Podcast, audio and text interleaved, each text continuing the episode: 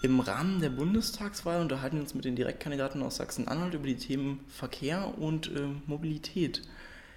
Jetzt fangen wir einfach mal an damit. Also ich gebe jedem zu Beginn die Möglichkeit, sich vorzustellen. Heute ist Eva von Angern zu Gast. Ich bitte Sie, das auch zu tun. Ja, mein Name ist Eva von Angern. Ich bin in Magdeburg geboren, habe in Halle Rechtswissenschaften studiert, bin Anwältin seit dem Jahr 2006 und darf für die Linke seit 2002 im Landtag von Sachsen-Anhalt ja, aktiv Politik machen. Ich bin seit 2014 die stellvertretende Fraktionsvorsitzende und bin die rechtspolitische Sprecherin meiner Fraktion. Und im Ehrenamt, was ich sehr, sehr gerne ausfülle, bin ich die Vorsitzende des Landesfrauenrates. Und jetzt treten Sie als Direktkandidatin für den Wahlkreis Magdeburg für die Linke an. Wir, wir unterhalten uns heute über Mobilität. Fangen wir doch mal damit an. Wie sind Sie im Alltag mobil? Ich bin überwiegend mit dem Automobil. Ähm, ich würde gerne mehr mit der Straßenbahn fahren, allerdings ist es bei mir tatsächlich äh, häufig ein Zeitproblem.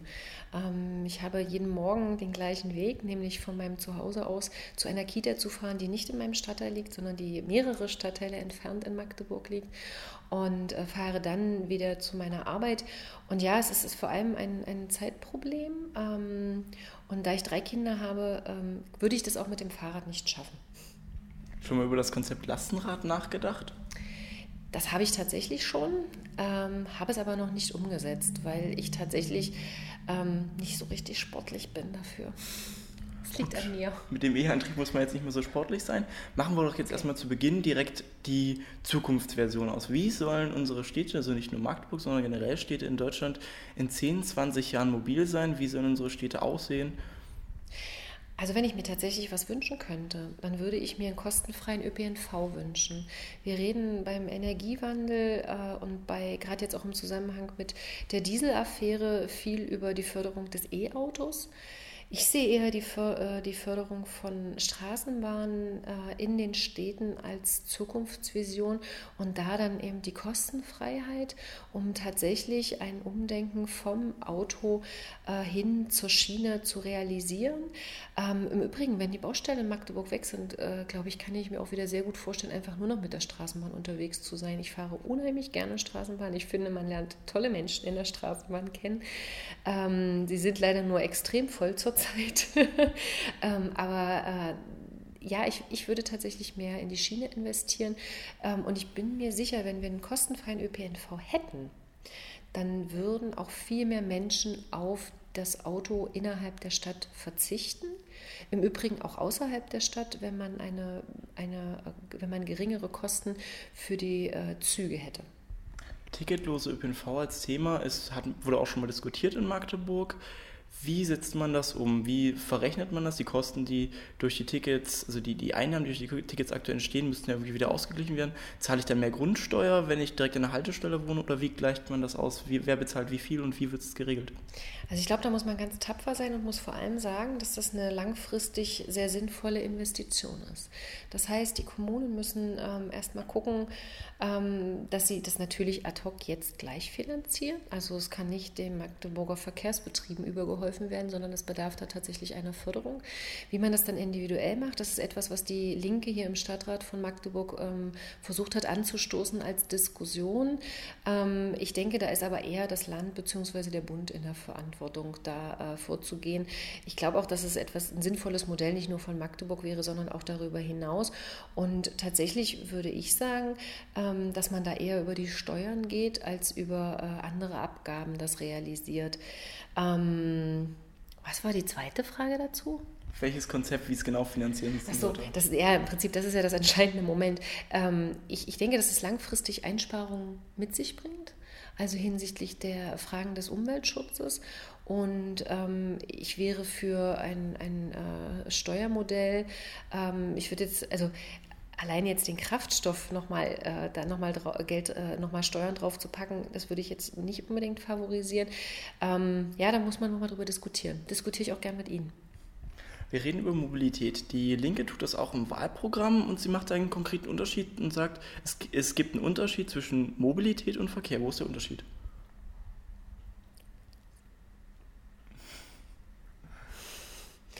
Aha. Ähm, da haben sie mich jetzt aber eiskalt erwischt. Das ist eine spannende Frage. Okay. Ähm, der erste Satz dazu ist bei Linken, Mobilität bedeutet Teilhabe am gesellschaftlichen Leben. Ach, Jetzt bin ich auch wieder drin, genau. Also, ähm, wir wollen tatsächlich ähm, auch das Thema Verkehr, das Thema ja auch mehr, mehr, mehr Umwelt- äh, oder ökologisch sinnvollen Verkehr weitaus um, um äh, äh, weitreichender ergreifen. Und da geht es äh, tatsächlich darum, was ähm, versetzt Menschen in Deutschland dazu, am Leben teilzunehmen. Das ist natürlich die Fahrt vom Dorf in die Stadt um einen Theaterbesuch wahrzunehmen, aber es ist auch die Chance, den Theaterbesuch und die Fahrt dorthin bezahlen zu können. Das heißt, die gesellschaftliche Teilhabe wird insgesamt gesehen und die Frage, was gehört alles dazu, um auch tatsächlich gesellschaftlich teilhaben zu können. Und wenn wir ehrlich miteinander sind, gibt es sehr viele Menschen, auch immer mehr werdende Menschen, ähm, die äh, eben daran nicht teilhaben können. Und da ist ein Hindernis die fehlende Verkehrsanbindung, also die fehlende Mobilität von, vom Dorf in die Stadt. Und das andere ist eben tatsächlich äh, die fehlende finanzielle Möglichkeit der Teilhabe.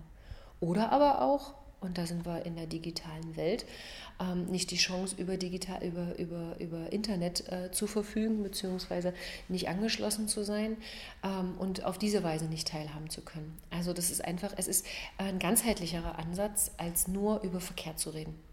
Und wie schaffe ich es mit Mobilität, nehmen wir jetzt Mobilität in dem Begriff mal als Verkehr mehr Teilhabe zu erreichen? Naja, ich glaube, die Chance ist tatsächlich ein, ein, eine Möglichkeit zu schaffen, dass mehr Menschen das Verkehrsmittel in Anspruch nehmen. Und das funktioniert nicht ohne eine öffentliche Förderung und ohne vorab die öffentliche Entscheidung zu treffen, also als Politik die Entscheidung zu treffen, uns ist der öffentliche Verkehr, der ÖPNV, ist uns wichtiger als die Autoindustrie. Ähm, da können wir jetzt natürlich äh, wissen wir beide, dass äh, ähm, das ein sehr dickes Brett ist, weil die Lobby des ADFC ist weitaus geringer und kleiner im Bundestag als die Lobby der Autoindustrie. Das haben wir ganz kürzlich erst beim Thema Dieselgipfel wieder erleben dürfen. Ähm, aber wir reden ja hier auch von Visionen und für mich ist es tatsächlich ähm, eine Vision und ich, äh, ich merke das auch immer wieder in Gesprächen gerade mit jungen Leuten, dass die da nochmal anders ticken. Also dass die für sich sehr wohl erkennen, dass ein Weiter so nicht einfach so funktioniert, sondern dass man, wenn man auch äh, noch für kommende Generationen gesund auf diesem Planeten leben möchte, dass man da was ändern muss. Und ähm, deswegen finde ich diesen ganzheitlichen Ansatz auch absolut richtig. Jetzt haben Sie kurz den ökologischen Faktor angesprochen. Bleiben wir noch mal ganz kurz bei Teilhabe. Kann Teilhabe nicht auch etwas sein wie, ich sehe mich auf dem Fahrrad, ich sehe den anderen Verkehrsteilnehmer, ich habe Flächen im öffentlichen Raum, die auch Begegnungsflächen sind im Verkehr und nicht nur dieses, das Auto fährt durch und man ist isoliert voneinander? Na gut, da ist ja dann noch besser Fußgänger zu sein, weil äh, die Chance, jemanden zu treffen, äh, wenn man äh, zu Fuß unterwegs ist, ist ja noch mal, noch mal höher. Aber Sie haben recht. Ich nehme meine Umgebung viel intensiver wahr, wenn ich mit dem Fahrrad fahre, als wenn ich mit dem Auto fahre. Und auch ganz pragmatisch kann ich sagen, mit dem Fahrrad kriege ich eher einen Parkplatz als mit einem Auto in der Innenstadt.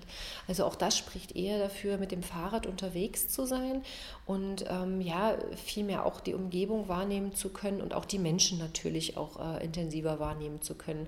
Ähm, insofern kann ich auch natürlich sagen, als Partei, die für Solidarität und für ein Miteinander steht, äh, spätestens da müssten wir sagen, der Fahrradverkehr muss gefördert werden. Und dafür brauchen wir natürlich sichere Fahrradwege. Ja, das ist auch ein Punkt, beziehungsweise auch sichere Abstellplätze für Fahrräder. Wie soll denn diese konkrete Förderung, die Sie jetzt schon angesprochen haben, für Radfahrende aussehen? Naja, zum Beispiel ein flächendeckendes äh, ähm, Rad, äh, also äh, Rad, Netz, Radwe Rade, Radwegenetz, hoch, jetzt bin ich nicht drauf gekommen, ein flächendeckes Radwegenetz ist etwas ganz Sicheres, ganz Wichtiges. Ähm, auch darauf zu achten, dass ähm, bestimmte Gefahrpunkte ausgeräumt werden. Also für mich ist immer besonders erinnerlich, weil ich da auch jeden Tag lang fahre, an einer Stelle am Adelheitring, wo lange Zeit äh, die Auffahrt äh, auf die Tangente durch einen Fahrradweg äh, ähm, über, der, der von dem Fahrradweg überquert worden ist. Sag ich mal, ja, das ist so eine gefährliche Situation. Aber was ist bald rausgekommen? Der Fahrradweg musste weichen. Das ist auch etwas, was äh, etwas, also es ist sicherer für die Fahrradfahrer, ohne Frage, dass der Fahrradweg dort weichen musste.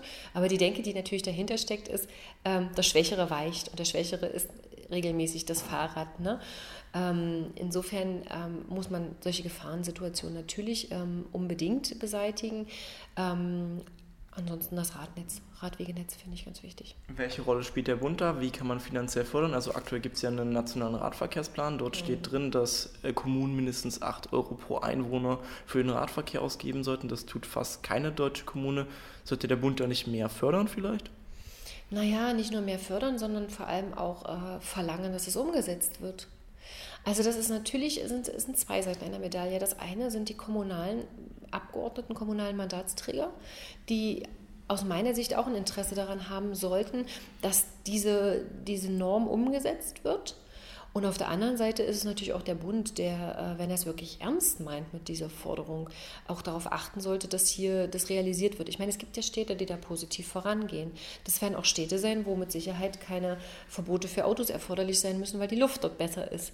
Ja, ähm, ich finde allgemein solche Insellösungen immer schwierig. Ich finde es ganz wichtig, die kommunale Selbstverwaltung hochzuhalten. Aber wir haben im Grundgesetz auch zu stehen, dass es gleiche Lebensverhältnisse geben soll in Deutschland.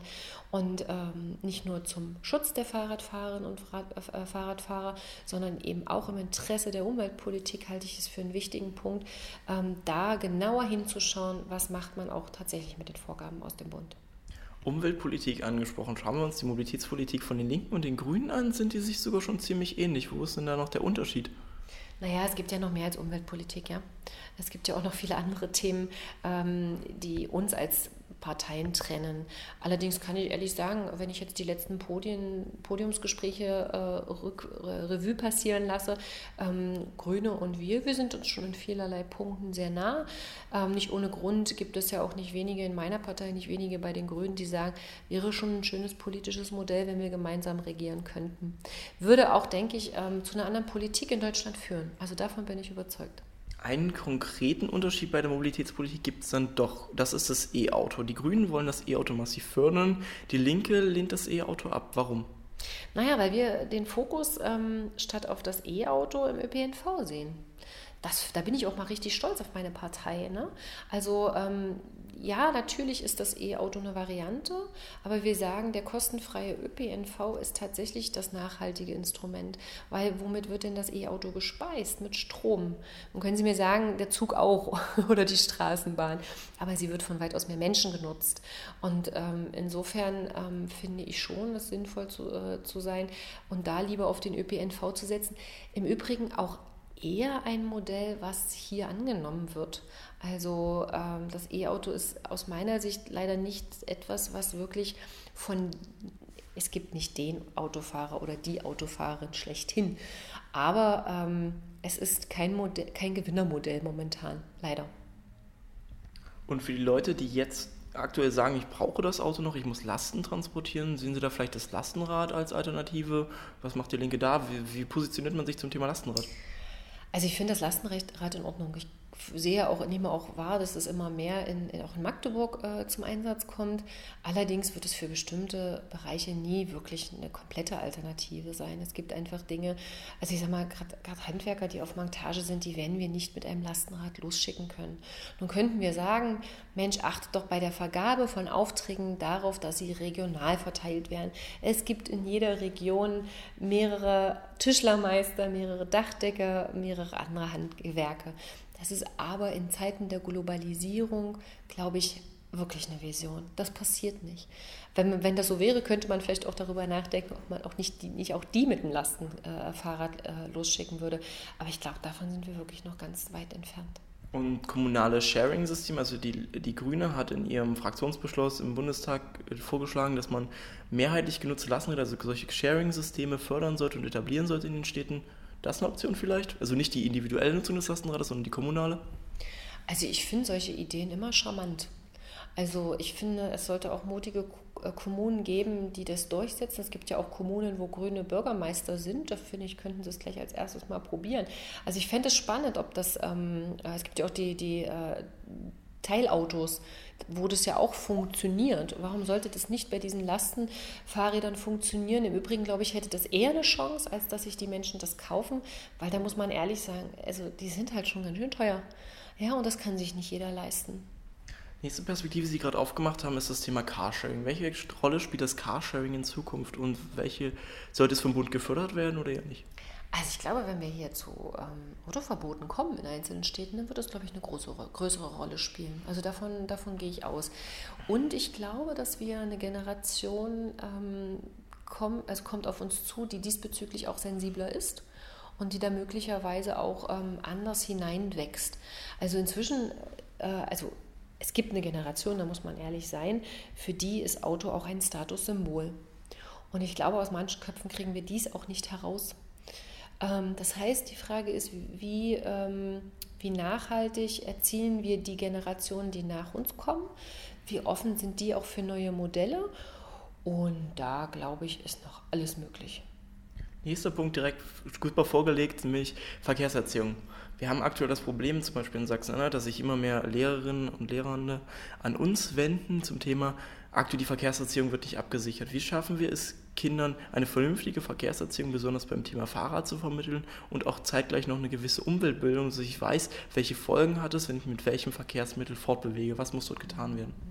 Also dieses Thema ist klassisch landesspezifisch. Die Bildung ist äh, in der Landeszuständigkeit ähm, noch. Wir äh, fordern ja die Aufhebung des Kooperations, äh, Kooperationsverbotes, um Bildung als Gemeinschaftsaufgabe von Bund und Ländern zu realisieren, was wiederum auch die Chance hätte, zum Beispiel in diesem Teilbereich Verkehrserziehung mit Bundesmitteln vorzugehen.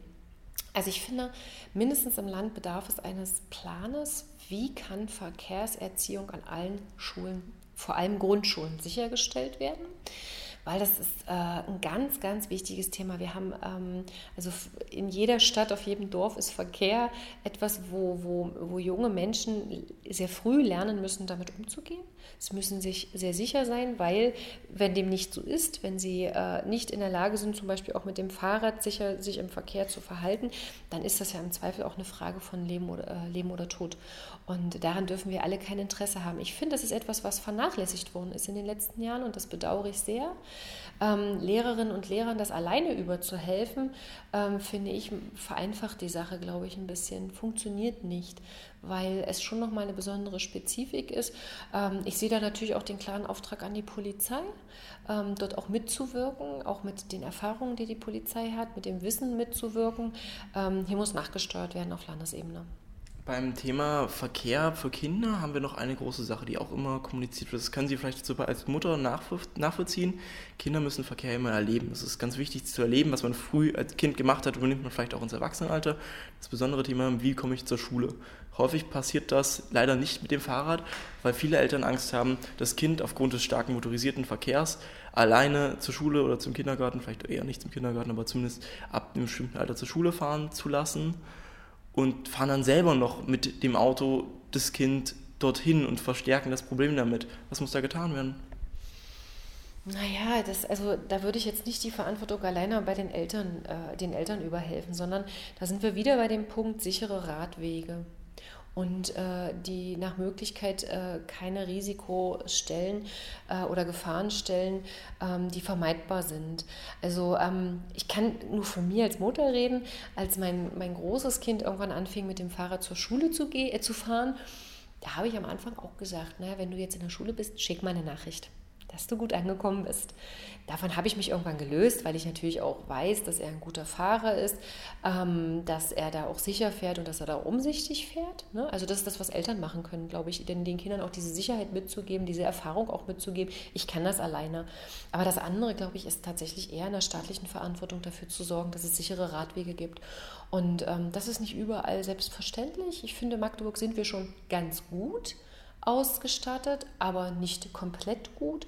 Ich äh, zweifle die Sicherheit an manchen, äh, in manch, aufgrund mancher Parksituationsmöglichkeiten an, ähm, beziehungsweise auch manche Überquerungen von Straßen finde ich äußerst schlecht gelungen. Ähm, aber es ist natürlich auch ein Appell an alle Autofahrer und Autofahrerinnen, auch die Perspektive der Fahrradfahrer mitzudenken. Ja? Ähm, auch da mangelt es häufig. Sie haben als Konzept sichere Infrastruktur angesprochen. Ein Konzept dafür sind diese Radschnellwege, die relativ kreuzungsarm geführt werden. Sollte da weiter investiert werden? Das fände ich total spannend, ja, weil das natürlich auch dazu animiert, mehr mit dem Fahrrad unterwegs zu sein. Ja. Kurzer Themenwechsel nochmal zum Thema. Also Ihr Thema ist ja unter anderem auch wie bei der SPD die soziale Gerechtigkeit. Gerechtigkeit ist ein großes Thema. Jetzt haben wir, wenn wir uns unser Stadtbild angucken, an den meisten Straßen rechts und links noch Parkflächen. Die haben eine Größe von mindestens 12,5 Quadratmetern plus einem ebenso großen Wenderaum dazu. Jetzt haben wir in Deutschland ganz viele Städte, wo sich Studierende kaum mehr eine Wohnung leisten können, die in ungefähr der gleichen Größe ist. Ist das noch gerecht? Das ist nicht gerecht. Deswegen sagen wir ja auch als Partei, wir sind für eine Mietpreisbremse. Ähm, ich würde das eine nicht miteinander äh, zwingend vergleichen. Ähm, also ich würde jetzt nicht sagen, weil die Autos so viel Platz in der Innenstadt wegnehmen, sind wir für eine Mietpreisbremse, ähm, sondern ich würde ganz klar sagen, die Mietpreisbremse muss her. Also ähm, das wird immer mehr in größeren Städten, auch in Magdeburg, zum Thema. Und ähm, ich finde es fatal, diese Entwicklung, und da führt aus meiner Sicht auch kein Weg drum herum. Ich weiß aber auch, dass es im heftigen Diskurs äh, innerhalb der, der Politik zwischen den Konservativen und den äh, Parteien auf der linken Seite ist. Ähm, ich hoffe, dass da eine Links-Mitte ähm, Mehrheit sich durchsetzen wird. Kommen wir nochmal zurück zur Flächengerechtigkeit. Ist es denn gerecht, dass es so viel des Verkehrsraums einnimmt, also des, des Straßenraums? Dieser Raum könnte ja auch anders genutzt werden. Zum Beispiel erst gesehen am letzten Freitag beim Parking Day, mhm. wo Leute Parkplätze dann in Parks umgenutzt haben, wo Leute Aufenthaltsraum hatten, also einen Begegnungsraum in den Städten geschaffen wurden. Na, ich würde es nicht so kleinteilig sehen. Also auch hier wieder, ne? wenn wir es schaffen, dass mehr Menschen den ÖPNV nutzen, dass sie ihn auch sich leisten können, dann brauchen wir diese Parkflächen gar nicht mehr. Weil was ich auch nicht möchte, ist, dass wir jetzt hier überall nur noch Tiefgaragen und äh, Parkhäuser bauen. Also Tiefgaragen gehen ja noch, die sehe ich nicht. Aber äh, die Parkhäuser, Parkhäuser sehe ich. Ähm, das, das ist jetzt auch nicht mein Ansinnen. Ähm, also da an der Stelle die Gerechtigkeit aufzumachen, würde ich, würde ich nicht, sondern ich würde eher gucken, wie kann ich das schaffen, mehr Menschen in den ÖPNV oder für den ÖPNV zu erwärmen und brauche deswegen weniger Parkflächen sprechen wir noch kurz einen Verkehrsteilnehmer an, den wir bisher ein bisschen zurückgestellt hatten. Die Fußgehenden. Viele Fußgehende sind in einem sehr schlechten Zustand. Das ist besonders für ältere Menschen ein großes Problem. Auch für mobilitätseingeschränkte Menschen. Kopfsteinpflaster, Einfahrt, man kann sich kaum orientieren. Die Kanten sind viel zu hoch. Was soll da getan werden? Also da muss ganz dringend Abhilfe geschaffen werden. Meine Freundin sitzt im Rollstuhl und ich habe natürlich äh, jahrelang einen Kinderwagen nutzen dürfen. Und ich kann nur sagen, erst wenn man in diese Situation hinein, sich hineinversetzt fühlt oder hineinversetzt ist, merkt man, wie wenig barrierefrei unsere Stadt ist. Man denkt schon, es ist viel passiert. Denkst du, Puppe? Ist nicht. Das hindert Menschen an der Teilhabe. Es gibt nach wie vor noch Straßenbahnhaltestellen, die nicht barrierefrei sind. Und da kann ich nur sagen, das ist alles total schön mit den neuen Trassen und dass wir hier bald ähm, auch noch besser durch die Stadt äh, mit der Straßenbahn kommen. Ich wünsche mir aber tatsächlich mehr daran zu arbeiten, dass auch alle Haltestellen barrierefrei sind. Also da ist noch, also wie viele Spalten es hier auch in der Innenstadt noch gibt, über die man nicht so einfach wegkommt, wie schwierig das an einigen Stellen ist, über die Schienen, die Straßenbahnschienen zu kommen. Also das ist ähm, unfassbar und wenn man bedenkt, dass das andere europäische Länder mit Bravour vormachen, dass es also geht, wenn man das endlich schafft, dass man das nicht als Zusatz mitdenkt bei einer Baumaßnahme, sondern wie wie selbstverständlich mitdenkt, dann wären, wären wir da schon viel, viel weiter. Aber ich kann Ihnen sagen, ich habe das jahrelang im Finanzausschuss im Landtag erlebt, es ist immer wieder ein Kampf. Es ist immer wieder etwas, was zusätzlich nur mitgedacht wird bzw. eingefordert werden muss. Und da ist was falsch.